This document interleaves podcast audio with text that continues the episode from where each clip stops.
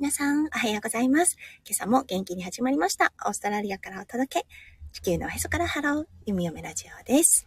このライブは私弓嫁がオペ室看護師のお仕事に行く前にちょこっとだけ声を届け、今日も病院の駐車場からお送りいたしております。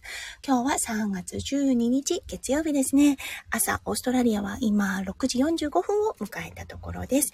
日本との時差はね、今、あの、2時間となっているので、はい、今、日本は4時45分ということで、お早いお目覚めの方もいらっしゃると思います。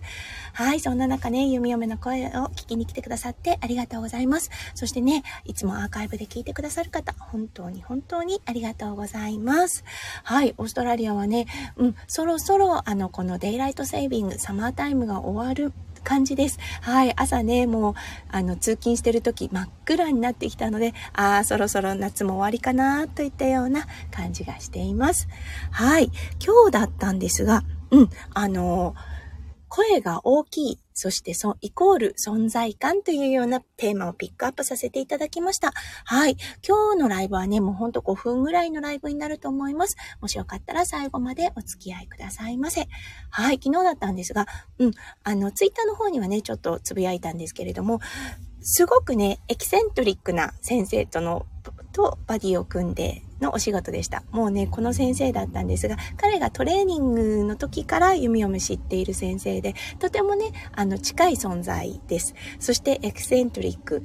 うん、あの、すごくいい先生ではあるんですね。もう経験はもういろんなね、病院で積んでいらして、そしてね、先生になる前に、はい、あの、もうビジネスマンとして成功されていたんですが、そのね、あの、お仕事に飽きたと言ってました。はい、飽きて、あの、医療の道に、医学の道に進んだというね、もうあの行動パターンがちょっとね、人とは違うよなっていうような先生なんですね。しかもそのビジネスマン、かなりね、あの、できるビジネスマンだったようです。はい。でもね、もうあの、これ以上の成長はないだろうと思ったらしく、はい、医学の道に転校し、転転勤というか転職して、はい。そして今は、あの、麻酔のコンサルタントといってね、麻酔のボスになっている方です。はい。この先生、ものすごく存在感があります。うん。なぜかっていうと、もう一重に声が大きい。声がでかいです。はい。もう隣のあ隣のオペ室にいたら確かにわからないかな。ただ、廊下にいて彼の声はオペ室から聞こえるレベルです。それくらい声が大きい。そしてね、存在感があるんです。うん。あの、彼がオペ室に入ってくると、あ、っていうような、もうね、オーラがあるっていうのかな。うん。そしてね、ゆみゆみは羨ましく思ってしまうんですね。というのは、ゆみゆみの声うん、これはね、あの、ラジオを聞いてくださる方わかると思うんですが、小さいです。はい。夫翔ちゃんだったんですが、この間ね、日本に帰った時、うん、で、あの、日本はね、やっぱりまだマスク生活なので、マスクをしていて、はい、店員さんとお話しした時、ゆみちゃん、ただでさえ声が小さいのにね、プラスマスクしてるから店員さん聞こえないよねってボソって言ったんです。その時に、ああ、そうだよね。確かに私声小さいんだよなって思ってしまいました。ないの、ないものねだりではないですけれども、そう、あの、まあね、存在自体もすごく、うんと、存在感がある先生。なんですけれども、それプラス声が大きくて、なんかね、羨ましいなってちょっと思ってしまった弓嫁となりました。うん。ね、その先生だったんですが、あの、ちょっとね、おちゃらけた先生でもあるんです。本当エキセントリックっていう言葉がぴったりかなって思うんですけれども、ただね、その中でもすごくちゃんと、あの、するべきところ、そう、例えば患者さんの安全を守るっていう意味では、すごく、あの、しっかりしてるんです。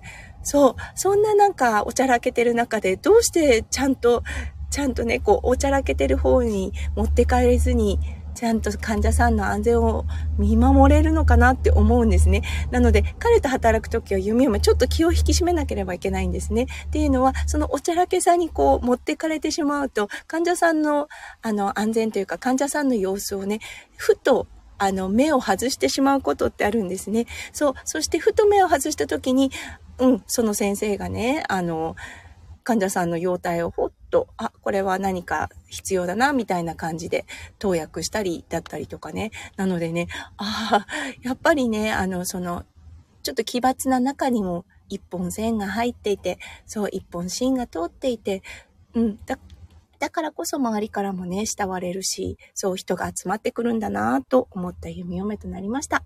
はい。そう、すごくね、あの、すごくよく知ってる先生ではあったんですが、久々にその先生とのお仕事だったので、今日はね、そのお話をしてみました。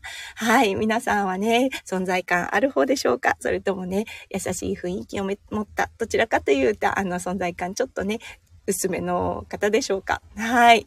ね、ないものねだりではないですけれども、存在感のある方って憧れてしまうなと思う弓嫁です。はい。それでは、今日一日、うん、今日は月曜日ということで、今日一日が、そしてね、一週間がキラキラがいっぱいいっぱい詰まった素敵な素敵なものでありますよう、弓嫁心からお祈りいたしております。